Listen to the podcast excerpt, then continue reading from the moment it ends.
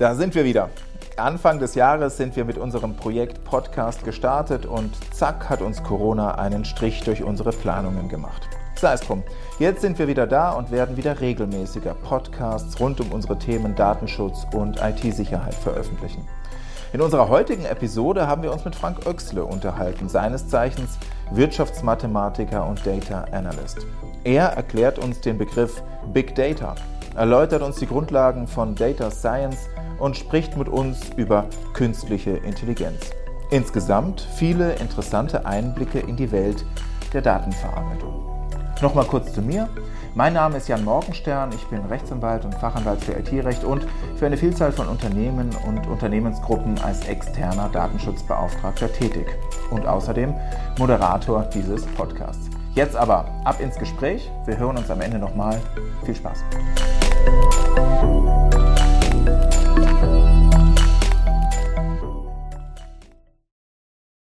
Ja, wunderbar. Dann legen wir los. Heute zu Gast Frank Oechsle. Frank, das ist so ein bisschen unsere Standardfrage vorab, die jetzt auch an dich relativ leicht zu beantworten, zumindest Teil 1. Wer bist du und warum bist du heute hier? Ja, vielen Dank ähm, für die Einladung erstmal vorneweg.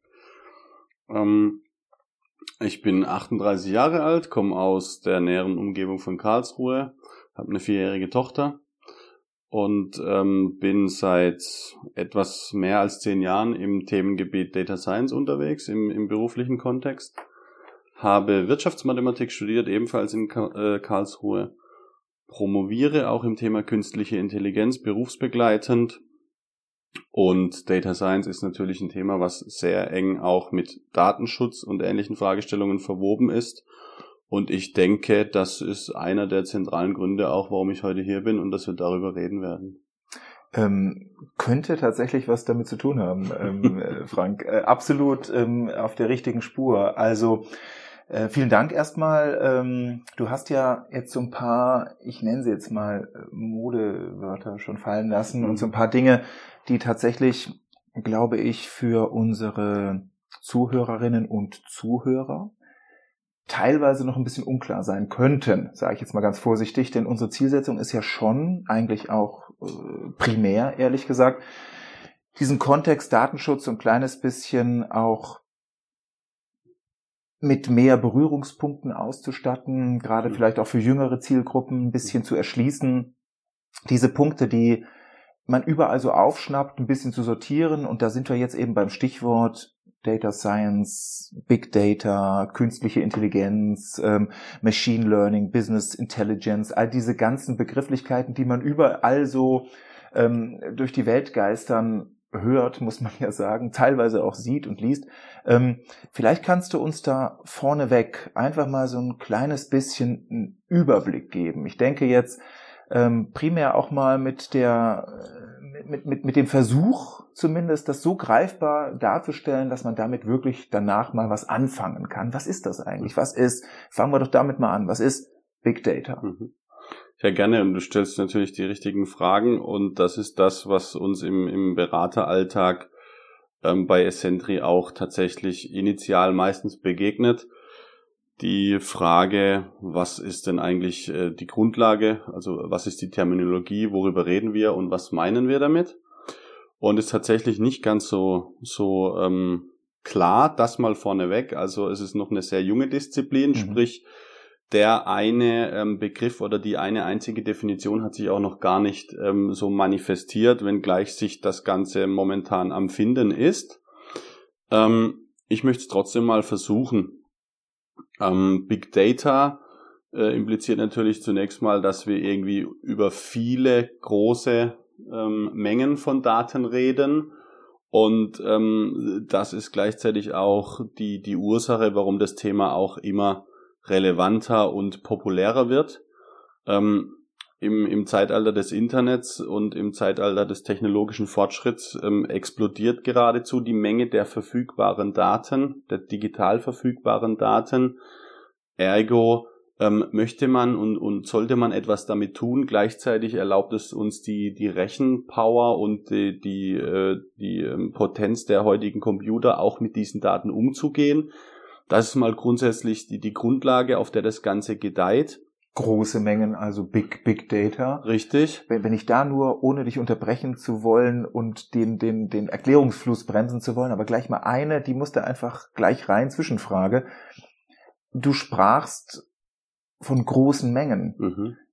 Also nur vielleicht einfach, um das schon mal geklärt zu haben oder zumindest zu versuchen. Was ist denn jetzt eine große Menge? Ab wann ist denn eine Menge groß? Ja, also die, die Frage, die meistens dann darauf folgt, ich gehe sofort darauf ja. ein, ist auch, wie viel brauche ich, um Data Science machen zu können? Da ja. kommen wir auch noch drauf, ja. Die, die pauschale Antwort gibt's da nicht, aber Big Data ist natürlich ähm, jetzt mehr als ein, ein, ein typisches Excel-Dokument erfassen ja. kann, ja. Und ähm, inzwischen sind es, glaube ich, auch eine Million Zeilen. Das hat noch nichts mit Big Data zu tun. Aber wenn man zum Beispiel mal daran denkt, was heute auf einer Homepage äh, im, im, im Web passiert, bei einem E-Commerce-Anbieter, sei es jetzt äh, ohne Werbung machen zu wollen, ein Zalando oder, oder ein Amazon oder, oder ich weiß nicht wer, ähm, was da passiert tagtäglich, was da an Klicks stattfindet. Und wenn man sich jetzt vorstellt, dass jede Transaktion da einen, einen Datensatz äh, generiert, dann kriegt man schnell ein Gefühl dafür, was dann Big Data auch heißen kann. Mhm. Ja? Also das ist wirklich, äh, das sind Unmengen, Millionen von Zeilen mit äh, etlichen Attributen pro Transaktion und Informationen. Das heißt also, das übersteigt weit so eine klassische Excel-Tabelle oder so, wenn, wenn man das mal so als, als, als greifbares ja. äh, Referenzobjekt ja. hernimmt. Oder wenn ich jetzt hier das schöne Bild an der Wand sehe, ich kann mir ein Bild äh, vorstellen als eine Menge von Pixeln ja. und dann kann man sich äh, vorstellen, wie viel Pixel auf so ein, so ein Bild passen oder aus wie vielen Pixeln sich so ein Bild zusammensetzt. Und ähm, das sind dann eben Themen, die von von komplexeren Algorithmen verarbeitet werden müssen und das Ganze eben unter der Überschrift Big Data. Mhm. Die eine Zahl, den gibt einen Schwellwert gibt es nicht. Aber ja? Unvorstellbare Mengen, um es jetzt mal ein kleines bisschen greifbarer zu machen, in Relation fand ich das ganz gut gesetzt. Weitaus mehr als irgendwas, was man beispielsweise über eine normale Excel-Datei verarbeiten könnte. Richtig. Riesige Mengen. Richtig, ja. so ist das, ja. Und dann kommen auch ähm, verteilte Systeme zum, zum Zug, wo man sich Gedanken darüber machen muss, wie, wie sieht meine zugrunde liegende Datenarchitektur aus, damit das überhaupt performant verarbeitet werden kann, mhm. etc. Ja. Mhm. All da, überall da, wo das eine Rolle spielt, bewegen wir uns natürlich in dem Kontext Big Data. Was ich an der Stelle noch sagen möchte, bevor ich dann weiter in der, in der Definition auch gehe, das heißt aber nicht, dass ich Data Science nur da machen kann, wo ich mehr Daten habe, als was in eine Excel passt. Mhm. Das heißt, da ja? ist schon mal auch eine Trennlinie zwischen dem Begriff Big Data, also Big im Sinne von Unmengen, wie du es äh, ja auch versucht hast äh, herauszustellen, und Data Science. Data mhm. Science muss nicht zwangsläufig nur mit Big Data stattfinden, sondern kann grundsätzlich auch auf einer kleineren Menge stattfinden. Richtig, richtig, okay. genau. Ähm, ja, vielleicht, vielleicht doch noch dieser, dieser Exkurs an der Stelle, weil es einfach gut passt. Ähm, grundsätzlich am Ende der, der, der Übung, wenn der Data Science Anwendungsfall einmal durchgespielt ist, betrachtet man die Ergebnisse und dann gibt es letztlich ähm, sogenannte Signifikanztests, also das sind etablierte mathematische Methoden, wo man überprüft, was habe ich beobachtet und mit welcher mit welchem Signifikanzniveau oder umgekehrt mit welcher Irrtumswahrscheinlichkeit mhm. Darf ich davon ausgehen, dass es auf das, was ich untersucht habe, hier einen systematischen Zusammenhang gibt. Mhm. Und dann definiere ich mir als, als fachlich Verantwortlicher eine Mindest, äh, ein Mindestsignifikanzniveau oder eine maximale Irrtumswahrscheinlichkeit, die ich akzeptiere. Mhm. Und wenn ich das erreiche, dann ist die Übung erfolgreich und dann passt das. Mhm. Und ähm, dann spielt das nur eine nachgelagerte Rolle, wie viele Daten ich hatte. Mhm. Ja. Und ähm, eins ist natürlich klar, wenn ich tausend Beobachtungen habe und ich vergleiche die mit anderen tausend Beobachtungen, dann brauche ich natürlich eine, einen, einen, einen geringeren Unterschied in der, in der ähm, ja, im, im Resultat, um zu sagen, da gibt's ähm, einen, einen signifikanten Unterschied, als wenn ich das beispielsweise in einer äh, ungleich höheren Menge habe. Mhm. Also will sagen, die Zahlen stehen natürlich immer in Relation. Mhm. Und am Ende des Tages gibt es mathematische Methoden, die dann berechnen, zu welcher Wahrscheinlichkeit hier tatsächlich ein systematischer Unterschied besteht oder auch nicht. Mhm. Ja? Also Big Data sozusagen wäre die Sammlung, die riesige Sammlung von, ich sag jetzt mal, Daten jeglicher Arten, aber eben in einem riesigen Ausmaß als quasi mhm. Basis, um mhm. darauf aufbauend dann zum Beispiel Data Science machen zu können. Mhm. Also Data Science wäre vielleicht jetzt die kleine Definition, die ich da so raushöre. Ähm, man leitet etwas ab, man macht quasi eine wissenschaftliche Untersuchung damit, man geht da ein Stück weit heran, man leitet mhm. irgendwelche Schlussfolgerungen, Resultate mhm. daraus mhm. ab, also man analysiert die. Datenmengen. Das kann ich mit kleinen und großen Mhm. Big Data ist dann natürlich umso aufschlussreicher, umso treffgenauer, weil ich natürlich umso größere Mengen habe, die mir dann auch empirisch belegen oder eben auch nicht, dass es ja. zutrifft oder dass es eben Abweichungen gibt, aber Data Science kann ich grundsätzlich auch, also irgendwelche Schlüsse, Erkenntnisse aus Datensammlungen ziehen, kann ich auch aus kleineren Datensammlungen. Ja, ja. ja. also richtig. Data Science kommt immer über den Anwendungsfall. Mhm. Ich habe ein konkretes Businessproblem, das ich lösen mhm. möchte. Zum Beispiel, wenn ich da nur mal eine, zum Beispiel. Zum Beispiel, ich bin ein Versandhändler und verschicke einen Katalog mhm. mit Herrenbekleidung mhm. und ich habe einen Kundentopf, der massiv größer ist als die Auflage meines Katalogs. Mhm. Und jetzt stelle ich mir die Frage, wem schicke ich den Katalog, der mich ja Geld kostet, mhm. Werbebudget. Und dann kommt beispielsweise ein Data Scientist oder eine Data Scientistin und erstellt ein Modell, mit welchem sie oder er Wahrscheinlichkeiten schätzt, in dem Fall Kaufwahrscheinlichkeiten. Mhm. Und dann wird aus dem Topf von 30 Millionen Kundendaten eben eine Million an äh, zu adressierenden Kunden ausgewählt über solche Methodiken. Mhm. Und das wird beispielsweise verglichen gegen ein althergebrachtes Vorgehen, wo jemand mit Berufserfahrung und traditioneller Merkmalselektion eine ähnlich große Menge oder typischerweise die identisch große Menge selektiert und am Ende schaut man, aus welcher Gruppe kommen mehr Käufe. Mhm.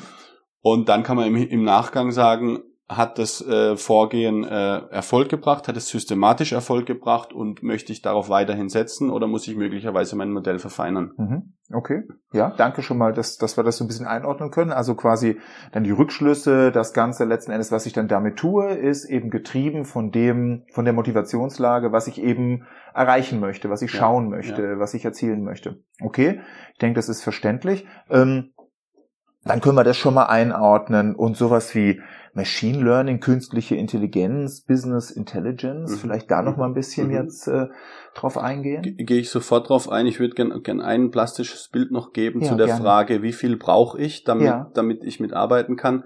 Wenn wir beide uns jetzt vorstellen, dass wir, ähm, dass wir hier ähm, Kopf- oder Zahl spielen mit einer Münze, ja. dann sind wir beide so weit äh, im Vorfeld uns einig drüber, dass das typischerweise ein 50-50 Wahrscheinlichkeit ist. Grundsätzlich ja, würde, ich, würde die, das unterstreichen. Wenn diese Münze nicht gezinkt ist und wenn sie nicht so vermackt ist und, und so, also wenn das eine normierte Münze wäre. So, und wenn wir beide jetzt ähm, fünfmal das Spiel spielen und ich gewinne bei Kopf, du gewinnst bei Zahl, dann kann es durchaus sein, dass ich fünfmal ins Leere schaue, mhm. weil das eben der Zufall so will. Mhm. Wenn wir aber das Spiel tausendmal spielen, mhm. dann wird es wohl kaum so sein, dass du tausendmal gewinnst. Und wenn wir es eine Million Mal spielen, dann noch unwahrscheinlicher. Mhm. Also möchte sagen, je öfter ich ein Experiment durchführe, je öfter ich etwas beobachte, umso größer ist die äh, ist die Chance und auch ähm, ähm, die, die Wahrscheinlichkeit, dass sich die tatsächliche ähm, Wahrscheinlichkeit zeigt. Mhm. Und das Thema habe ich natürlich in der Realität auch, wenn ich einen Katalog, um in dem Bild zu bleiben, an 500 Menschen verschicke, dann tue ich mich schwerer dabei, die tatsächlichen äh, Realitäten herauszudestillieren und zu erkennen, als wenn ich das 500.000 Mal mache. Klar. Und das ist eben auch so ein, ein, ein, ein, eine Wahrheit, die bei dem Thema Big Data auch mitschwingt. Also wie viele Daten brauche ich? Mhm. Mehr ist besser, mhm. weil einfach die Dinge sich klarer zeigen. Mhm. Aber ich kann auch aus weniger Schlüsse ziehen. Das heißt, es gibt so wenig, wie es eine Definition von dem gibt, was big ist, eine genaue Definition dessen, was ich brauche, um überhaupt irgendwie anfangen können, damit zu arbeiten? Richtig. Okay. ja, ähm, sage ich jetzt mal, bin, bin ich jetzt einerseits glücklich, andererseits enttäuscht, ähm, weil ähm, einerseits ähm, ich jetzt zumindest mal ein bisschen mehr weiß, andererseits wir schon ein kleines bisschen unsere Expertenfrage vorweggenommen haben, aber auf die kommen wir dann vielleicht noch ein bisschen detaillierter zurück. Ja. Das war nämlich genau so ein Stück weit ähm, vorweggenommen, die Frage, die wir vielleicht dann aber nochmal aufgreifen, ähm, weil ich glaube, ähm, das ist auch nicht für alle so richtig nachvollziehbar, was denn jetzt letzten Endes die Basis sein muss, wie man dann da herangeht und was denn da ja möglicherweise auch die Definitionen vor allen Dingen aber auch die Motivationen sind, mhm. die man mhm. sich selbst auferlegt, mhm. um irgendetwas zu erreichen. Aber ja. vom Grundsatz ist das ja eigentlich für sich betrachtet, jetzt nochmal vielleicht ein bisschen ketzerisch, nichts Neues. Also ich habe irgendwelche Daten, also eine Basis, und ich habe dann irgendwelche Motivationslagen. Ich will prüfen, wer ist denn der vielleicht geeignetste Kunde. Ähm, das haben wir ja eigentlich schon seitdem wir denken können im Sinne von einer Datenverarbeitung. Was ist denn jetzt aber das, was es wirklich vielleicht ein bisschen auch ähm, spezieller macht und wert macht, darüber reden zu können, zu sagen, das ist jetzt Big Data und das ist Data mhm. Science. Was mhm. ist denn jetzt so der wirkliche Unterschied, das Neue mhm. im Vergleich zu dem, was wir immer schon mit Datenquellen und Ableitungen machen? Mhm. Mhm. Ähm, tatsächlich ich gehe sofort drauf ein. Ja. Dafür ist jetzt wahrscheinlich äh, wirklich auch Zeit, dass ich äh, auf deine Frage davor antworte. Wie ist ja. die Definition? Ja. Äh, sorry dafür nochmal, dass ich da ausgewichen bin. Ähm, grundsätzlich, äh, ich mal's hier mal auf, der Zuhörer kann es jetzt nicht sehen, aber ja. ähm, es hilft mir beim Erklären. Du kannst gerne auch das Whiteboard nehmen, was dem Zuh Zuhörer nicht weiter, nicht weiter nutzt, aber zumindest uns. Genau, also wir haben ja mal dieses äh, mystische KI oder im Englischen AI. Ja Künstliche ähm, Intelligenz. Künstliche Intelligenz, Artificial, Artificial Intelligence. Ich male einen Kreis in diesem KI-Kreis, den ich äh, als ML Machine Learning bezeichne. Mhm. Und innerhalb dieses Machine Learning Kreises mache ich nochmal ein weiteres Schlagwort, das momentan auch in aller Munde ist, Deep Learning. Okay. Also wir haben, ich fasse mal ein bisschen ähm, von, von, von, von der Tonspur her zusammen. Wir haben die größte Ebene, den größten Kreis künstliche Intelligenz. Mhm. Da drin die Menge Machine Learning und da drin sozusagen wiederum die Menge am kleinsten im Moment Deep Learning. Exakt. Okay. Ähm, ich fange von innen nach außen an. Ähm, Stichwort neuronales Netz, ein spezifischer Algorithmus, ein neuronales Netzwerk, den man insbesondere bei der, bei der Bilderkennung benutzt. Mhm. Ähm, der sieht so aus, ich male es mal auf, da gibt es eine Menge an, an Input-Parametern, ja, ähm, Informationen. Im, im, Im Fall eines Bildes reden wir da wirklich von jedem einzelnen Pixel. Pixel ja. ja. Also jedes Pixel ist eine Information. Mhm. Diese Information wird dem neuronalen Netz zur Verfügung gestellt. Und das neuronale Netz funktioniert ähm, daher auch der Name ähnlich dem menschlichen Gehirn. Mhm. Über sogenannte Aktivierungsfunktionen werden weitere Neuronen aktiviert oder auch nicht. Mhm. also quasi die Nervenzellen in Anführungszeichen, ja? Um in dem mhm. Bild des Gehirns zu bleiben, ja. Diese äh, weiteren Neuronen sind organisiert in sogenannten Hidden Layers, verborgenen Schichten. Mhm. Und ähm, wenn ich mir jetzt vorstelle, dass so ein Bild Millionen Pixel hat, dann kann ich mir vorstellen, dass ich hier auch diverse Schichten brauche, um nachher letzten Endes tatsächlich auch schlaue Entscheidungen zu treffen und alle Informationen adäquat zu verarbeiten. Jetzt kann ich beliebig viele solcher Hidden Layers integrieren. Das liegt in der Hand des Analysten. Mhm. Er definiert das Modell oder benutzt wiederum Methodiken, die ihm dabei helfen. Mhm. Und am Ende des Tages gibt es den, den, den Output am Ende, was wiederum äh, durch Aktivierungsfunktionen dann hier am Abschluss ähm, eine Reaktion zeigt oder nicht, sprich der Output. Ähm, das kann typischerweise die Frage sein, sehe ich hier eine Katze oder nicht? Und wenn, äh, wenn das letzte Neuron dann im Endeffekt aktiviert wird, dann mhm. ist es eine Katze und wenn mhm. es nicht aktiviert wird, dann ist es eben keine Katze. Okay. Ähm, das ist jetzt durchaus ein bisschen theoretischer. Was ich, worauf ich raus möchte, ist, wir reden hier über neuronale Netze mhm. und ein neuronales Netz hat eine bestimmte Anzahl an Hidden Layers. Mhm. Und wenn ich jetzt eine ein, ein, ein tiefes neuronales Netz kreiere, mhm. was da heißt, es hat eine ausreichend große Menge an Hidden Layers. Mhm. Die dann, ich alle selbst definiere. Die ich alle selbst definiere. Dann reden wir über Deep Learning, tiefes mhm. Lernen. Mhm. Also Deep Learning heißt nichts anderes als ein neuronales Netz mit vielen Hidden Layers. Mhm. Das heißt also, Deep Learning ist ein spezielles neuronales Netz. Mhm. Und Deep Learning ist damit, weil es ist ein neuronales Netz, ein Algorithmus der Algorithmen, die man zum Machine Learning zählt. Mhm. Machine Learning wiederum. Deswegen ähm, Deep Learning auch als Untergruppierung des Machine Learning. Exakt. Mhm. Und dazu zählen dann weitere wie logistische Regression, Entscheidungsbaum, Random Forest, mhm. Support Vector Machines etc. etc. Mhm. Also es gibt diverse Algorithmen, mhm. Die Vorhersagemodellierungen beispielsweise durchführen mhm. und die Summe derer nennt man oder zählt man zur Kategorie der Machine Learning Algorithmen. Und das ist tatsächlich das eigentliche Machine mhm. Learning. Gibt es da bestimmte Algorithmen, die vorgefertigt sind, die es oftmals wiederkehrend gibt, die sich durchgesetzt haben in der Wissenschaft, in der Praxis. Mhm. Und kannst du uns vielleicht mal ein kleines, jetzt greife ich auch schon mal ein bisschen weg von der, wir sind ja eigentlich noch bei der Definitionsebene, aber mhm. wir merken beide, ich glaube, so, so trennbar die Definition von den Anwendungsfällen ja. ist das eben nicht. Ja. Vielleicht da an der Stelle einfach nur auch da vielleicht nochmal einen kleinen Blick in die Praxis. Wo ja. verwende ich denn sowas? Deep Learning, Machine Learning? Wo, wo findet das Anwendung? Ja, also das ist tatsächlich jetzt unterschiedlich, wo man schaut. Ähm, Deep Learning ist sicherlich in der Bilderkennung relevant. Mir mhm. persönlich und, und meinem Team in der Praxis begegnet das seltener.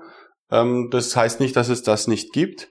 Ähm, aber wir sind jetzt nicht fokussiert oder spezialisiert im Besonderen auf Bilderkennung. Mhm. Ähm, und es setzt sich in der Praxis. Das heißt, um es jetzt auch für den Zuhörer nochmal greifbarer zu machen, Bilderkennung. Wir reden auch über sowas wie Gesichtserkennung. Wir reden über über ähm, Auswertungsmechanismen. Über was reden wir da genau? mhm. genau? Wir reden ja wahrscheinlich in der Praxis weniger äh, darüber, dass wir Pixel zusammenschieben und dann entweder ein Hund oder eine Katze bei rauskommt, ja. was ich auch könnte. Ja. Ähm, aber wir reden ja sicherlich auch über so Themen, die ein bisschen relevanter gesellschaftlich und auch mhm. datenschutzrechtlich vielleicht mhm. relevanter sind. Ähm, trifft ja. das zu? Ja, wir reden ums, ums also Bilderkennung, ähm, äh, Katze, Hund, das ist natürlich das plastische Beispiel, was jeder schon mal gehört hat, ja. aber wir reden hier wirklich über echte Anwendungsfälle in der Realität. Ich gebe euch ein Beispiel, ich gebe dir ein Beispiel. Ähm, du hast in deinem Auto einen Steinschlag. Ja. ja. So geschehen bei mir. Was machst du? Du schaust dir das Ding an und fragst dich, hm, und jetzt? Was muss ich jetzt machen? Dann rufst du bei dem äh, Glasreparateur äh, deiner Wahl an mhm. und sagst, ich habe hier ja einige, gibt's ja, ja einige und sagst, ich habe ein Problem, mhm. Steinschlag. Mhm. Dann fragt dich der Mensch am Telefon, ja wo genau? Ist das mhm. im Sichtfeld? Mhm. So und dann stehst du vor deiner Windschutzscheibe und fragst dich, ist das im Sichtfeld? Mhm. Und dann denkst du, ja wahrscheinlich. Und dann fragt er ja, und wie groß ist das Ding? Muss man das, muss, äh, kann man das harzen? Müssen wir die ganze mhm. Scheibe tauschen oder wie, wie schlimm ist es? Mhm. Und dann stehst du davor und denkst ja, pff, ich weiß es nicht. Ist irgendwie okay, aber ja. auch nicht. Und dann sagt er, legen Sie mal ein 2-Euro-Stück äh, drüber mhm. und dann sagst du, ja, das, das, das, das passt eigentlich drunter, aber an einer Stelle fasert es ein bisschen darüber hinaus. Mhm. Und äh, die Quintessenz oder das Ende vom Lied ist, du setzt dich in dein Auto und fährst zu deinem Glasreparateur und er schaut sich das an und mhm. entscheidet dann mit seiner Fachexpertise, mhm. was jetzt zu tun ist. Mhm. Ja? Mhm. Und wenn ich jetzt an Bilderkennung denke. Also rein im Kopf. Rein im Kopf, mhm. aus seiner Erfahrung, weil er natürlich weiß, wo ist das Sichtfeld. Ja. Ähm, und er weiß natürlich auch, kann ich das Ding harzen, muss ich die Scheibe tauschen, etc. pp. Und man könnte sich jetzt hier vorstellen, ähm, der Endanwender zückt sein Smartphone, mhm. fotografiert seine Windschutzscheibe und hat auf seinem Smartphone eine App, die ihm sagt, kann man harzen, muss man tauschen, im Übrigen brauchst du folgende Scheibe. Mhm. Und das wäre ein Bilderkennungsanwendungsfall, wo mhm. einfach ähm, ein tiefes neuronales Netz am mhm. Ende erkennen kann, aufgrund der äh, gelernten er Erfahrung. Ähm, was ein zu harzender ähm, äh, Steinschlag ist und, und was ein äh, nicht mehr zu harzender Steinschlag ist, etc. Mhm. Also mhm. konkrete Anwendungsfälle. Oder denken wir an Behörden, mhm. ähm, die, ich weiß nicht was, irgendwelche Formulare und Bescheinigungen erhalten. Tagtäglich ein und dieselbe von Tausenden von Menschen. Irgendjemand muss die kontrollieren. Auch hier könnte ich mir einen Bilderkennungsalgorithmus äh, ähm, vorstellen, der einfach ähm, feststellt und, äh, und sagt, ist ordnungsgemäß ausgefüllt, hier fehlt was oder Kategorie A, Kategorie B, Kategorie C, mhm. nimmt eine äh, Vorsortierung vor und der Mensch, der am Ende des Tages dahinter arbeitet, hat es einfach einfacher und kann einen solchen repetitiven Arbeitsschritt einfach der Maschine überlassen. Mhm. Ja? Okay. Ähm, das sind die Deep Learning Anwendungsfälle. Ähm, Machine Learning jetzt als Überbegriff? Ja, Machine Learning. Ähm, da muss es nicht immer so so ähm, äh, kompliziert sein, auch wie im neuronalen Netz. Ich gebe ein einfaches Beispiel. Vielleicht kennst du ein oder andere noch aus dem Studium oder aus der Schule die klassische lineare Regression. Mhm. Wir stellen uns mal vor, ähm, ich hätte hier die ähm, das Alter also das biologische Alter eines Menschen auf der X-Achse. Genau, ich übersetze es mal ein bisschen für die Zuhörer. Wir haben jetzt hier quasi eine Y- und eine X-Achse. Mhm. Auf der X-Achse finden wir das Alter mhm. und auf der Y-Achse, jetzt bin ich ganz gespannt. Ähm, schreibe ich jetzt einfach mal Einkommen hin. Okay. Und jetzt hätten wir alle wahrscheinlich aus dem Bauch raus die Vermutung, dass das Ganze irgendwie ein Stück weit korreliert mhm. und wahrscheinlich äh, typischerweise mit zunehmendem Alter auch das Einkommen steigt. Ja? Jetzt würden wir hergehen und würden beobachten in unseren Daten, mhm. vielleicht auch in unserer Excel-Tabelle, mhm. wie ist denn das verteilt? Ich zeichne jetzt eine Punktewolke ein.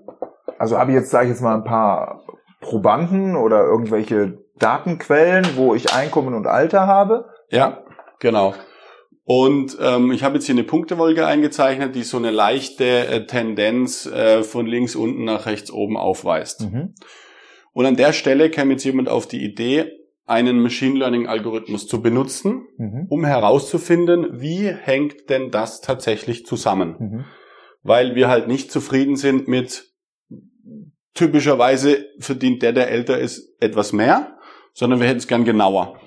Und jetzt ähm, kommt ein Machine Learning Algorithmus, in dem Fall ein sehr banaler, ein sehr einfacher, die lineare Regression, die jetzt nichts anderes tut, als zu sagen, ich suche die Gerade, die diese Punktewolke so schneidet, dass sie ideal die Korrelation oder, oder, oder den Zusammenhang abbildet. Mhm. Und ideal heißt in dem Fall zum Beispiel, indem ich die Abstände der einzelnen Punkte zur Geraden minimiere. Okay. Und das ist dann letzten Endes genau das Lernen, weil mhm. das sage ich nicht. Ich sage jetzt nicht, äh, ich habe hier eine Gerade y gleich mx m mal x plus c und definiere m und c, wie wir es vielleicht noch aus der Schule kennen.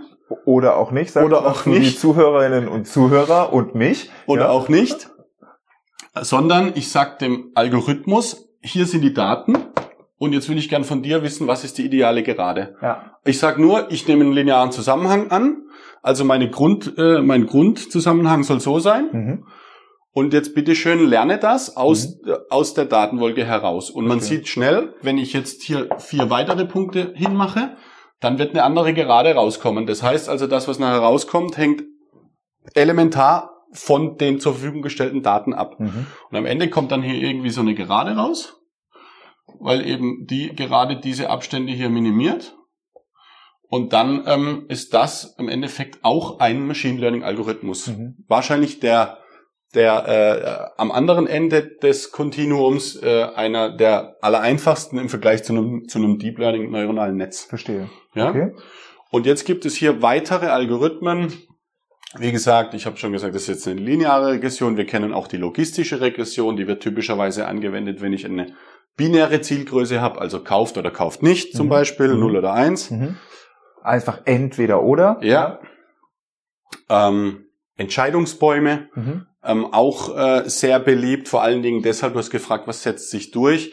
Ein neuronales Netz, man sieht es relativ schnell, ist natürlich sehr, sehr schwer zu erklären. Mhm. Die berühmte Blackbox, das ist das Stichwort, was in dem Zusammenhang auch immer fällt. Und jetzt habe ich irgendwie einen fachlichen Sponsor, einen, mhm. einen, einen Verantwortlichen einer Business Unit, der jetzt auf Basis meines Modells 10 Millionen investieren soll mhm. und dann sagt er, erklär mal, was da passiert und dann mhm. komme ich mit so einem Bildchen mit Neuronen und sage, mhm. und da gibt's Aktivierungsfunktionen und am Ende heißt es halt ja oder nein. Ja. Da hat er nur bedingt Vertrauen, mhm. während... Kann ich nachvollziehen. Ja, ja. ich auch. Ähm, ich fühle mich übrigens auch als Analyst wohler, ja. wenn ich wenn ich klarer nachvollziehen kann, was passiert. Ja. Ähm, und da habe ich natürlich mit so einer Regression oder mit einem Entscheidungsbaum habe ich es einfacher. Was einfach greifbarer ist. Ganz genau. Okay. Ja. Und weil ich es halt im, im, im Nachgang einfacher auch verplausibilisieren mhm. kann. Das ist vielleicht auch noch ein wichtiger Aspekt. Ähm, früher hat man Hypothesen formuliert und hat sie dann getestet. Ja, hat sie also entweder verifiziert oder falsifiziert. Mhm. Und heute ähm, schmeißt man ja eigentlich, ich sage jetzt mal ähm, ketzerisch, wie du es jetzt vorhin mhm. auch gemacht hast, Daten irgendwo rein, da kommt was raus und gut ist. Mhm. Das wäre für mich zu früh aufgehört oder zu mhm. kurz gesprungen. Ich habe schon den Anspruch an mein Team und auch an mich, dass wir am Ende, wenn wir dann Zusammenhänge finden, auch versuchen, sie zu verplausibilisieren mhm. im Nachhinein. Also mhm. man dreht eigentlich nur den Spieß um, mhm. um dann schon auch ein gutes Gefühl dabei zu haben, dass das sinnhaft ist, was wir hier tun. Ja? Ähm, genau. So, und jetzt war ja noch die Frage, was ist jetzt neu daran? Mhm, ne? Genau. Einen Aspekt habe ich, glaube ich, gerade ähm, ähm, ähm, vorgebracht, dass man jetzt eben nicht mehr wie früher sachlogisch Hypothesen formuliert und die dann statistisch, empirisch belegt oder widerlegt. Ohne zum Teil oder mit nur beschränkten IT-Mitteln, sage ich Richtig, jetzt mal. Richtig, das ja. ist ein weiterer ja. Punkt.